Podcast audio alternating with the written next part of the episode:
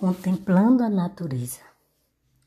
Quem mora na zona da mata se diz privilegiado. Viaja dando suspiros e ais, contemplando os verdes e os contornos montanhosos dos grandes canaviais. Terra de gente boa, tem sol, chuva forte e garoa. Tem animais diversos, tem várias frutas tropicais. Todos que por aqui viajam precisam escutar o vem-vem e o bem-te-vi, e a cada dia vir mais, todos trazendo nos lábios o sorriso por sentir-se bem.